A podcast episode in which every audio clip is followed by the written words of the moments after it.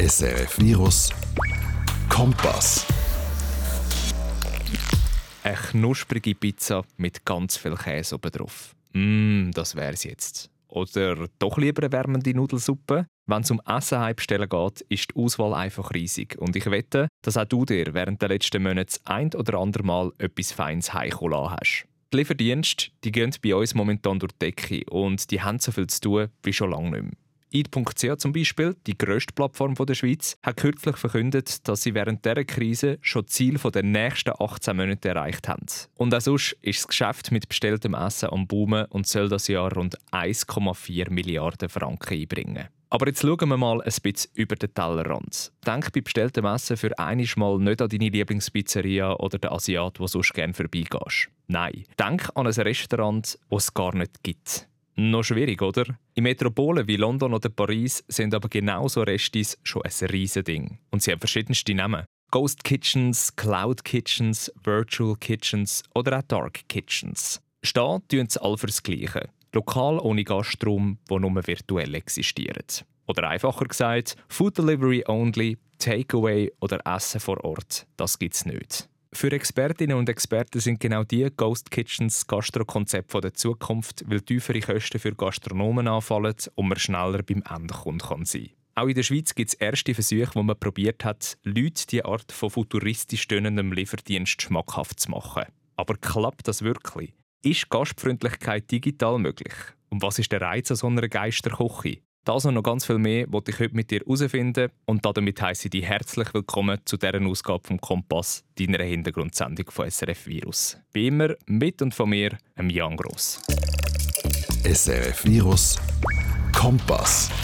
Und bevor wir jetzt einen jungen Gastronom kennenlernen, der genau so eine Ghost Kitchen als allererste in der Schweiz lancieren wollte, hole ich mir mal das Wissen von einem Profi. Und da bin ich gut aufgehoben beim Gastro- und Food-Expert Andrin Willi. Angefangen hat das schon mit einer Lehre in der Hotellerie. Ich bin eigentlich dann auch ausgebildet worden als Hotelier der Hotelfachschule in Luzern. Mein Vater ist Koch, bin aufgewachsen in einem Hotel und habe mich dann ähm, im Journalismus professionalisiert, was Schreiben anbelangt. Bin Chefredakteur von Salz und Pfeffer von Wien um Schweiz und 13 Jahre lang Marmit. Das ist also eine Food-Zeitschrift und dort habe ich relativ viele Sachen aufgebaut, wie zum Beispiel Jungköche gefördert, aber auch ein Food Lab, wo wir Wissenschaftler und Köche zusammengebracht haben. Du hörst, er hat schon einiges gemacht und beschäftigt sich auch außerhalb von seinem Teller mit Esskultur und Food Trends. Darum sind ihm die Ghost Kitchens auch schon mehrmals über den Weg gelaufen und er kennt sich bestens damit aus. Der ideale Gesprächspartner also für einen kleinen Schwatz bei mir im Studio. SRF Virus. So, Andrin. Ich freue mich heute ein bisschen tiefer in die Welt der Ghost Kitchens einzutauchen. Und ich wollte eigentlich gerade bei den Basics anfangen. Ähm, was braucht es denn eigentlich genau für so eine Ghost Kitchen, beziehungsweise was steckt wirklich hinter dem Begriff? Zuerst braucht es mal eine Küche. Am besten dort, wo die Mieter am Boden sind, wo es grosse Flächen zur Verfügung hat. Idealerweise ist die Infrastruktur schon vorhanden. Manchmal gibt es das von so Catering-Unternehmen, die pleite gegangen sind. Schön wäre auch, wenn das Ganze in der Nähe wäre von der Zielgruppe. Also irgendwie wirklich gut gelegen, weil die Logistik spielt eigentlich da eine relativ große Rolle. Aber nochmal von vorne, Ghost Kitchens, das sind digitale Gastronomieunternehmungen. Also einfach gesagt, ein Restaurant ohne Restaurant, also ohne Gastraum. Ui, also ein Restaurant ohne wirkliches Restaurant und dann noch ohne Gäste. Also das klingt im ersten Moment ziemlich absurd, aber wie muss ich mir das genau vorstellen? Was ist da der Vorteil? Früher hat man ja immer gesagt, Gastronomie wäre super, wenn nur der Gast nicht wäre. Das ist jetzt eingetroffen, juhui. Weil Gäste eben die hocken, verbrauchen sie auch nicht mehr meine Energie, meine Personalkosten, meine Versicherung, meine Abnutzung, meine ganze Leistung, die ich als Gastronom eigentlich muss raustätschen muss. Und sie waschen dann noch ihr eigenes Besteck ab. Das ist von dem her eigentlich perfekt, aber eben Digitalisierung in der Gastronomie, das ist eine riesige Geschichte. Aber ich nehme jetzt mal an, die fehlenden Gäste, das ist nicht der einzige Unterschied zu einem herkömmlichen Resti. Was ist sonst noch wichtig zu erwähnen? Normaler Besitzer von einem Restaurant, der hat eine Homepage, ein Food Delivery Unternehmen, das hat einen Shop, das hat Customer Experience, Preferences, Stories, Cookies, Kundenaccounts, bla bla bla. Alles, was für einen digitalen Mensch normal ist, ist für einen Gastronom eigentlich weit weg. Man nähert sich also im Kunden, wenn man eine Ghost Kitchen betreibt, auf ganz einen anderen Weg, als wenn man ein Restaurant eröffnen Und wo liegt jetzt der Unterschied zum klassischen Lieferdienst? Ghost Kitchens sind eigentlich Produzentenorte. Das heißt, ich als Restaurant kann eine Küche mieten und dort produzieren dann und lasse dann liefern über einen Lieferdienst. Das heißt, der Lieferdienst ist eigentlich eine Plattform, wo Food von A nach B bringt. Also möglichst einfach zusammengefasst, ein Ghost Kitchen ist also mehr eine Küche als ein Resti, wo seine Kundschaft mit Essen beliefert und sozusagen nur online existiert bzw. virtuell zu finden ist. Logistik und Effizienz sind jetzt zwei Begriffe, die schon mehrmals gefallen sind. Was sind sonst noch Knackpunkte? Die letzte Meile, also wie bringe ich den Food warm zu meinem Kunden? Vor allen Dingen an dem sind bei uns schon einige gescheitert. Und bitte nicht vergessen, Food Delivery, das ist Königsklasse und ein Restaurant, das über Uber Eats einfach ausliefern lässt. Das zahlt eine Provision, so wie ich informiert bin, von 30 Prozent. Und das Restaurant bleibt dumm. Heißt konkret, wenn ich jetzt eine Pizzeria habe und ein Prosciutto für 20 Franken verkaufe, muss ich mit Abgaben von rund 6 Stutz pro Stück an den Lieferdienst rechnen crazy. Aber was meinst du genau damit, wenn du sagst, das Restaurant bleibt dumm? Weil Uber Eats und alle anderen Lieferdienste zwar Provisionen verrechnen, Daten aber, also eben wer, wo, wenn, was, wie und so weiter bestellt, die behalten es, oder? Das ist ja mega. Ich meine, wow, das ist ein Jackpot. Ich will noch zahlen zum Daten sammeln. Aber genau um das geht es. geht um Daten und plötzlich bietet ein Lieferdienst dann ein eigenes Foodangebot an. Vor allem nach dem Motto, wir wissen ja, was die Leute wollen. Wir hier eine Küche bauen und ein paar Köche knallen und dann das Zeug nachkochen. Das ist jetzt einfach wirklich Standard. Ui, das heisst also ein Drittel Abgaben, wo musst du oben drauf rechnen und dann weisst du nicht einmal genau, wer bei dir bestellt. Was würdest denn du machen als Besitzer von einer Ghost Kitchen, eben damit das genau nicht passiert? Also wenn ich als klassischer Gastronom eine Ghost Kitchen aufbauen würde, dann wäre ich sehr vorsichtig mit so Kooperationsmodell. Ich würde mir eher eine eigene Distribution versuchen aufzubauen. Ja, ich weiß, personalintensiv, mühsam, Fahrradkurier kommen, kommen nicht etc. Aber ich als Berater von einem Gastronom würde definitiv dann dazu raten, dass sich die gemeinsam eigentlich zusammentun, die Gastronomen, die verschiedene Angebote haben und unter dem Aspekt dann nachher eigentlich den ganzen Delivery-Bereich zusammen aufbauen, vielleicht auch gemeinsam sich so Container mieten und dann anfangen zusammen kochen und das ganze Projekt zusammen entwickeln. Quasi ein Ghost Kitchen Plus, wo mit anderen zusammen schaffst. Aber mal zurück zum Anfang. Weißt du eigentlich, warum und wann die Ghost Kitchens entstanden sind? Das kann ich dir nicht genau sagen. Ich kann mir nur vorstellen, dass das sehr mit dem Silicon Valley zu tun hat. Es ist eine Plattformgeschichte. Es ist etwas, wo es darum geht, Abwicklungen von Bestellungen mit dem ganzen Pipapo drumherum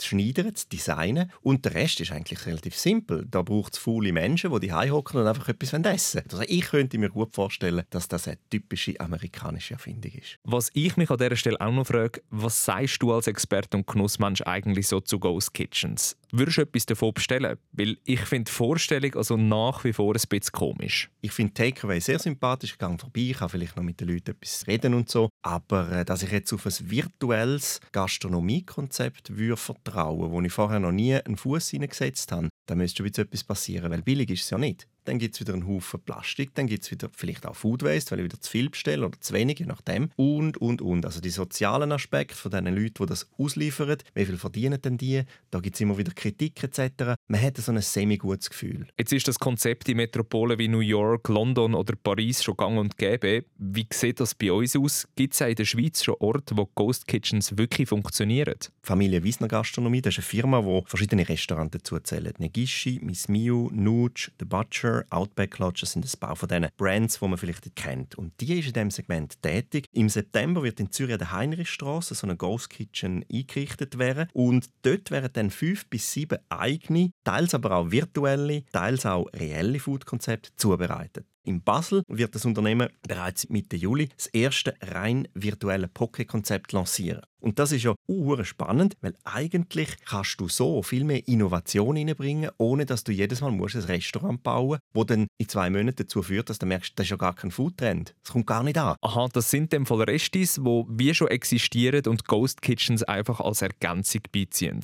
Und wie du jetzt gerade gesagt hast, wird sich da ja in nächster Zukunft auch noch recht etwas tun bei uns. Aber wo macht das Konzept deiner Meinung nach überhaupt Sinn und in welchem Fall sollte man vielleicht lieber die Finger davon lassen? Wenn ich eine Basis habe, wenn ich Daten habe, wenn ich gute Stammkundschaft habe und einen größeren Betrieb bin, um das überhaupt zu schmeißen, und zwar muss ich das zuerst mal im eigenen Restaurant schmeißen, dann ja.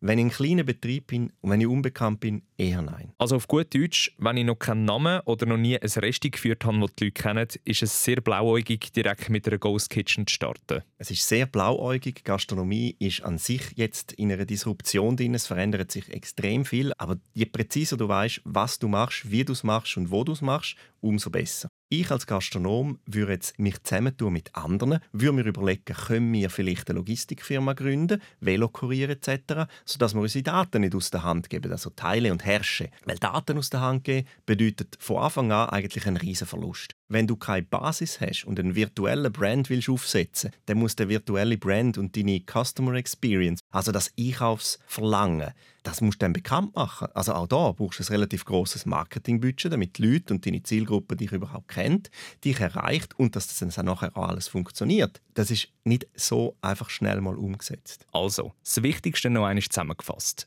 Ghost Kitchens sind darum reizvoll, weil durch das Fehlen vom Gastrum und direktem Kontakt viel tiefere Kosten anfallen und man gezielt auf seine Zielgruppe eingehen kann. Das Ganze hat aber auch ein paar Knackpunkte. Zum Beispiel, dass Essen auf Lieferungen ausgerichtet ist und auch warm und appetitlich bei der Kundschaft ankommt. Oder dann natürlich auch die Problematik mit dem Lieferdienst. Sobald man dort nämlich mit externen wie Uber Eats oder Eat.ch zusammenarbeitet und keine eigene Kurier hat, zahlt man einerseits viel und tappt andererseits im Dunkeln, weil die Infos nicht weitergegeben werden. Drum, entweder zuerst einen Namen aufbauen, zum Beispiel mit einem Foodtruck oder einem Pop-up und dann auf Ghost Kitchens setzen oder sich von Anfang an mit anderen Gastronomen zusammentun. Aber da spielen halt Budget, Aufwand und Kapazität wieder eine grosse Rolle. Klingt für mich als Gastro-Newbie also ziemlich nach einem Brocken Arbeit. Aber wie du hörst, gibt es in der Schweiz trotzdem schon erste Betriebe, die das in Angriff nehmen oder beweisen, dass es auch jetzt schon möglich ist. Eben zum Beispiel die Familie Wiesner Gastronomie. Aber da muss man an dieser Stelle auch fairerweise sagen, das sind ja eigentlich nur so halbe Ghost Kitchens. Weil Negishi, Nutsch oder auch der Butcher, das sind ja Restaurants, die es gibt und man auch reinhöckeln kann. Die haben einfach einen Teil von dem Betrieb ausgelagert und brauchen Ghost Kitchens quasi als Ergänzung. Darum wollte ich dir jetzt einen jungen Herr vorstellen, der von Anfang an alles auf die Karte Geisterküche gesetzt hat. Der Yannick Gutierrez aus Zürich. Er hat letztes Jahr zusammen mit einem Kollegen nämlich Kinky Curry gegründet. Das schweizweit erste Resti, das ausschließlich virtuell existiert und nur geliefertes Essen angeboten hat. Wie das Experiment herausgekommen ist und was er so für Erfahrungen gemacht hat, das wollte ich jetzt ein bisschen genauer wissen. SRF Virus Kompass.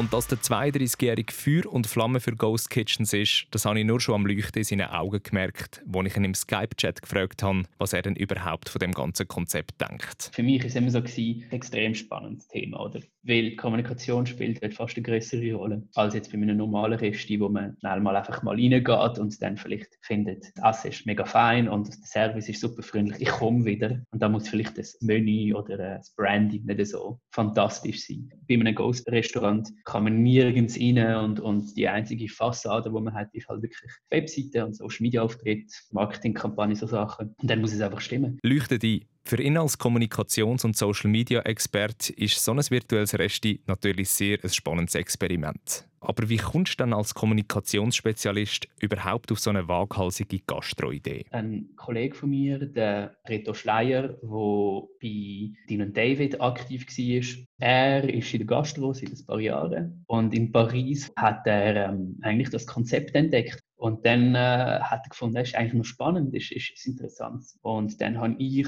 und der Adrian Stamm, mein Partner, haben dann eigentlich das aufgeleistet. Falls dir Dean David nichts sagt, das ist eine Kette, die sich auf frische und gesunde Gerichte spezialisiert hat und insgesamt neunmal in der Schweiz vertreten ist. Und der Geschäftsführer und Gründer davon, eben genau der Reto Schleier, ist also der, der Janik das erste Mal von Ghost Kitchens erzählt hat. Was ist also passiert? Er hat sich im Spätsommer 2019 mit seinem Partner, Adrian Stamm, zusammengetan und innerhalb von kürzester Zeit ein Konzept angeklopft. Also die Idee ist, ist natürlich länger schon präsent gewesen, aber wir haben im August gesagt, fangen wir an, ein Konzept zu erarbeiten. Und dann im Oktober, Anfang Oktober, sind wir live gegangen. Das heißt zwei Monate, vielleicht ein bisschen mehr als zwei Monate. Und wir haben eigentlich das ganze Konzept gehabt. Und das Konzept, das klingt im ersten Moment ziemlich sexy.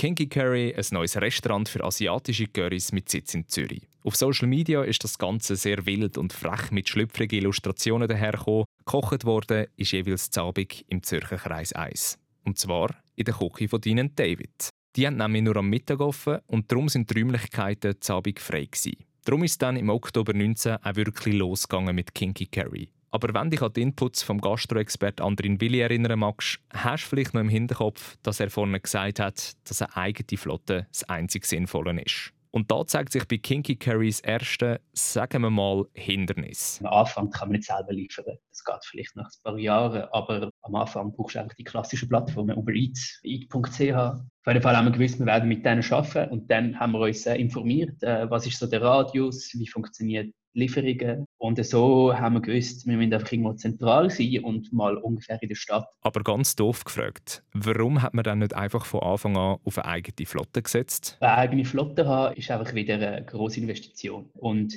am Anfang ist das einfach zu utopisch, um zu sagen, jetzt machen wir gerade das. Weil ich habe das Gefühl, wir werden extrem viel Aufwand verlieren. Und zum Einsteigen, zum mal sagen, wir konzentrieren uns auf die Küche, auf die Produktion, aufs Essen, auf die, auf die Kundenbindung. Und dann in einem zweiten Schritt, wenn wir Erfolg haben, können wir sagen, wir gehen richtig Flottenaufbau, dann macht es so Sinn, ja. Das einzige Problem, das du dir jetzt vorstellen kannst, du startest ja als Newcomer in der Gastroszene. Und dann fehlen dir eben genau die essentiellen Infos, die Lieferdienste wie Uber Eats oder Eat.ch nicht weitergeben. So ganz genaue Daten haben wir nie gehabt. Die geben sie auch nicht frei. Das heißt, viele Sachen haben wir von ihnen so ein bisschen generell bekommen, so generelle Informationen. Und dann im Detail haben wir alles müssen so ein bisschen rausspüren, rausschmecken. Also es war dort sehr wissenschaftlich. Gewesen. Und als zweites zahlst du noch bis zu einem Drittel vom Warenwert obendrauf für die Auslieferung. Aber trotzdem betonte Janik, dass man sich bei Kinky Carry bewusst für eine Zusammenarbeit mit diesen Plattformen entschieden hat. Viele Leute, die gehen einfach auch zuerst mal auf Uber Eats schauen, hm, was könnte ich bestellen in meinem Quartier. Und die gehen vielleicht nicht gerade auf Google sagen, ich will Curry und dann sehe ich ein Resti, das ich noch nicht kenne und dann hat er seine eigene Flotte. Das sind auch noch so extra Schritte auch. Inzwischen sind ja viele daran gewöhnt, um einfach mal die grossen Plattformen abzuchecken. Ausser man kennt seinen persönlichen Pizzalieferant von nebenan. Und das Zweite, was eine ziemliche Herausforderung ist, Kinky Curry ist ja wie gesagt absolut neu und die Leute kennen es nicht. Heißt also, du musst ein Restaurant zur Marke machen, ohne dass man sich zuerst vor Ort ein Bild machen kann zwar suboptimal, aber auch nicht Priorität bei einem Experiment, wie der Janik sagt. Egal, was man macht, dass überhaupt ein, ein Kunde, ein Konsument ein Brand kennt, wo neu ist, da braucht man einfach ein Jahr vielleicht oder sogar zwei. Und wir haben uns nicht auf das fokussiert, dass wir sagen, jetzt bauen wir wirklich ein Brand auf, sondern wir haben gesagt, wir versuchen zuerst mal einfach Visibilität in den Apps und so zu schaffen. Und dass die Leute einfach mehr so schauen, was ist das Produkt und habe ich Bock auf das. Und dann kommen die Leute wieder und dann irgendwann mal vielleicht ein bisschen mehr mit dem Brand können was machen. Fassen wir also noch einmal zusammen. Zwei motivierte und kreative Jungs, dazu ein talentierter Koch, ein feines Menü aus asiatischen Currys und eine zentrale Küche, die schon ausgerüstet ist. Passt soweit alles. Die zwei grossen Stolpersteine, keine eigene Flotte und der Start beim Bekanntheitsgrad Zero. Wie du hörst, sind das überwiegend positive Punkte, aber trotzdem haben eben genau die zwei kritischen Punkte Kinky Curry am Schluss Knick gebrochen. Wir haben ungefähr gesagt, jetzt machen wir so lange und das Geld nehmen wir und schauen für die Periode. Und dann ziehen wir Bilanz. Und eben vier Monate ist nichts, aber nichtsdestotrotz ist einfach die Frage, nehmen wir nochmal Geld in die Hand und dann passiert wieder das Gleiche für die nächsten vier Monate. Wir werden es nie wissen. Wir nehmen jetzt auch nicht Corona als Thema, weil klar, es hat niemand können spekulieren, aber vielleicht hätte man während Corona ein bisschen bessere Zahlen gehabt, das hätte können sein. Aber das, am Schluss des Tages ist das auch jetzt noch nicht zu verraten. Fazit: Nach vier Monaten ist also Schluss mit dem Experiment. Besonders bitter finde ich es, wenn man sich überlegt, dass sie genau einen Monat vor dem Ausbruch der Corona-Krise aufgehört haben und es dann ja erst richtig abgegangen ist mit den Foodlieferungen. Aber eben, wie Janik so schön sagt, das werden wir halt nie wissen. Viel wichtiger war für sie nämlich das Bauchgefühl. Und das hat gesagt, dass es momentan einfach noch zu früh ist für ein Ghost Kitchen in der Schweiz. Wir haben ja keine Anforderungen gehabt, um extrem gute Zahlen oder so zu schreiben, gerade am Anfang. Das war ja nicht das, gewesen, sondern wir haben mehr ein bisschen herausspüren, wie entwickelt sich der Markt und spüren wir, dass das Potenzial da ist und dass es langsam kommt. Weil dann hätten wir es immer können, so klein behalten und dann, wenn wir spüren, jetzt kommt die Welle, dann wären wir eben bereit gewesen. Und ich glaube, das ist das, was gefällt hat bei uns, dass wir schlussendlich gemerkt haben, wir spüren noch keine Welle, die kommt. Jetzt heisst es ja, im Nachhinein ist man immer schlauer. Darum wollte ich natürlich auch wissen, ob das Team von Kinky Carry das nächste Mal beim Experiment Ghost Kitchen etwas anders machen würde. Viel schneller den Medien mitteilen, dass es uns gibt. Wir haben entschieden, Medienmitteilung ein bisschen später rauszulassen. Einfach weil wir gefunden haben, wir wollen es auch nicht riskieren, dass es gerade etwas ist, das eben noch nicht funktioniert oder wir sind unorganisiert. Und dann sieht das ein Journalist natürlich und findet, ha, toll, jetzt kann ich es auseinandernehmen und, und sagen, dass es nicht gut ist. Aber vielleicht haben wir doch ein bisschen zu Respekt gehabt von dem Moment mitzuteilen, dass die jetzt wirklich da sind. Und wenn du jetzt mal im Netz nach Kinky Carry suchst, wirst du feststellen, dass von der Website über das Facebook- und Instagram-Profil alles genommen ist. Das hat natürlich seinen Grund. Wir sind offline eigentlich, aber ähm, wir hoffen, dass etwas mal sich bewegen wird, weil wir finden wirklich, dass wir ein gutes Produkt mit einem guten Branding haben und amigs natürlich stattfindet, wenn das einfach verschwinden würde. Aber wir werden sehen, was passiert. Also nicht ganz ausgeschlossen, dass Kinky Carry trotz dieser Bruchlandung eines Tages wieder zurückkommt. Aber warum funktionieren die Ghost Kitchens dann in grossen Städten wie Paris oder London und bei uns nicht? Der Yannick hat mehrere Theorien. Eine davon wäre zum Beispiel die Mentalität von uns. Der Schweizer vertraut mehr dem, wo er mal in Kontakt ist. Also so wirklich, ich kenne mal das Resti, sie sind sympathisch, okay, jetzt kann ich auch online bestellen dort ich denke, ein Amerikaner ist halt schon viel mehr daran gewöhnt seit Jahren, dass gewisse Sachen man einfach online bestellt. Man muss nicht zweimal hinterfragen, nur weil es ein reines Online-Produkt ist. Und ich habe das Gefühl, bei uns ist das noch nicht ganz so. Ein zweiter wichtiger Punkt ist, dass Essen bestellen bei uns halt auch einfach teurer wie im Ausland ist und schlussendlich gar nicht mehr so eine große Differenz zum Restaurantbesuch macht. Wir haben halt Feedback zum Teil bekommen, so, ja, ich finde es schon cool, aber irgendwie wenn ich die Option ins Resti zu gehen, für, auch wenn es am Schluss nur 10 oder 20 Prozent mehr ist, denn die 10, 20 Prozent, wo ich die ganze Experience im Resti habe, das ist eben schon toll. Und dann habe ich auch noch das Gefühl, dass ich rausgehe von die Heime soziale Interaktion habe und dann gehe ich wieder heim. Und wenn ich ja eh schon die Heime bin, dann auch wieder will ich die 50 Franken zu zweit ausgeben. Und was sagt der Gastroexperte zu diesen Aussagen? Unterschreibt Andrin Willi das? Im Großen und Ganzen schon. Aber er sieht noch einen anderen wichtigen Punkt. Die Schweiz ist in Sachen Gastronomie immer 15 Jahre hinter Amerika hinein. Schauen wir mal auf Zürich. Dort sind Pop-ups aktuell geworden, wo sie in London in den Leuten schon zu dem Hals rausgehängt sind. Und bis dann ein Ghost Kitchen in Chur oder in La Chaux-de-Fonds Fuß fasst, wird es noch mal länger gehen. Die Schweiz ist komplex und das Ganze führt dazu, dass wir, was Gastronomietrends anbelangt, sehr langsam sind. Die Schweiz also einisch mehr ein bisschen drin. Aber was ist jetzt, wenn wir vorher schauen? Werden Ghost Kitchens in Zukunft wirklich die Gastroszene erobern, wie viele prophezeien? Oder könnte das wieder einisch mehr ein Trend sein, der völlig überhyped wird und uns vorbeizieht? Momentan gibt es einfach noch sehr wenig davon. Aber eben, bis die sich dann in Chur und in La Chaux-de-Fonds und wo auch immer in Neuchâtel verbreiten, da geht es schon noch relativ lang. Ich würde mir ja wünschen, dass es einen Service Public gibt, der dann für Food ausliefert. Aber bis das bei mir daheim, wo ich aufgewachsen bin, in Mulenz, also im Kanton Graubünden, dann der Fall sein wird, das weiß ich nicht, ob das überhaupt eine realistische Vorstellung ist. Also es wird relativ lang gehen. Und auch die Yannick Gutierrez zeigt sich kritisch und weiß nicht, ob sich Ghost Kitchens eines Tages wirklich in der Schweiz durchsetzen können. Raus und in eine Bar und, und in ein Resti und das Gefühl von dem Ganzen, das ist etwas, wo, wo wir immer haben werden. Und das Ghost Restaurant kann nicht das Gefühl ersetzen, irgendwo drin sein und du hast coole Musik. Aber ich denke, dass man vielleicht eben sagt, es ist einfach komplementär. Es gibt einfach ab und zu ein Dinner oder ein Lunch, wo du jetzt noch vielleicht rausgehst oder jetzt noch selber machst. Der wird irgendwann einmal ersetzt durch ein Produkt wie Ghost Kitchen. Essen bestellen aus einem Restaurant, das du vorher noch nie gesehen hast und auch nicht besuchen kannst. Das ist das Konzept von sogenannten Ghost Kitchens, wo im Ausland schon in verschiedensten Metropolen funktioniert. Für uns ist es momentan vielleicht noch ein bisschen zu verrückt und ich glaube wirklich, dass es A. noch ein paar Jahre wird brauchen, bis wir so weit sind und B. erst dann Sinn macht, wenn man schon einen Namen hat und auch als Konsument weiß, was einem erwartet, wenn man auf den Bestellbutton drückt. Ich finde es auf jeden Fall eine spannende Sache und wollte auch wissen, was du dazu meinst. Würdest du dir etwas von so einer Ghost Kitchen bestellen oder findest du die Idee ziemlich bescheuert? Schreib mir doch deine Meinung unter meinen Artikel auf srfvirus.ch oder mach mir ein WhatsApp ins Studio an 079 909 1333. Und wer weiß, vielleicht geht es ja schneller, als wir denken und in ein paar Jahren veranstalten wir viel mehr Dinnerpartys daheim und bestellen das Essen aus versteckten Kochen. Weil wenn ich etwas gelernt habe aus dieser Krise, dann dass Innovation und frische Ideen schneller möglich sind, als wir sie in unserer braven und zurückhaltenden Schweiz für möglich halten. Und mit diesen Worten verabschiede ich mich von dir. Das wäre es mit meinem Kompass über Ghost Kitchens. Und falls du ein Thema hast, das dich schon lange brennend interessiert oder du gerne mal tiefer eintauchen willst, darfst du mir natürlich jederzeit deinen Input schicken. Am besten machst du das auch via WhatsApp im Studio oder direkt zu mir via Mail an jan.gross.srf.ch. Merci fürs Zuhören und bis zum nächsten Mal. Mein Name ist Jan Gross. Hab Sorge. SRF Virus Kompass. Auch online srfvirus.ch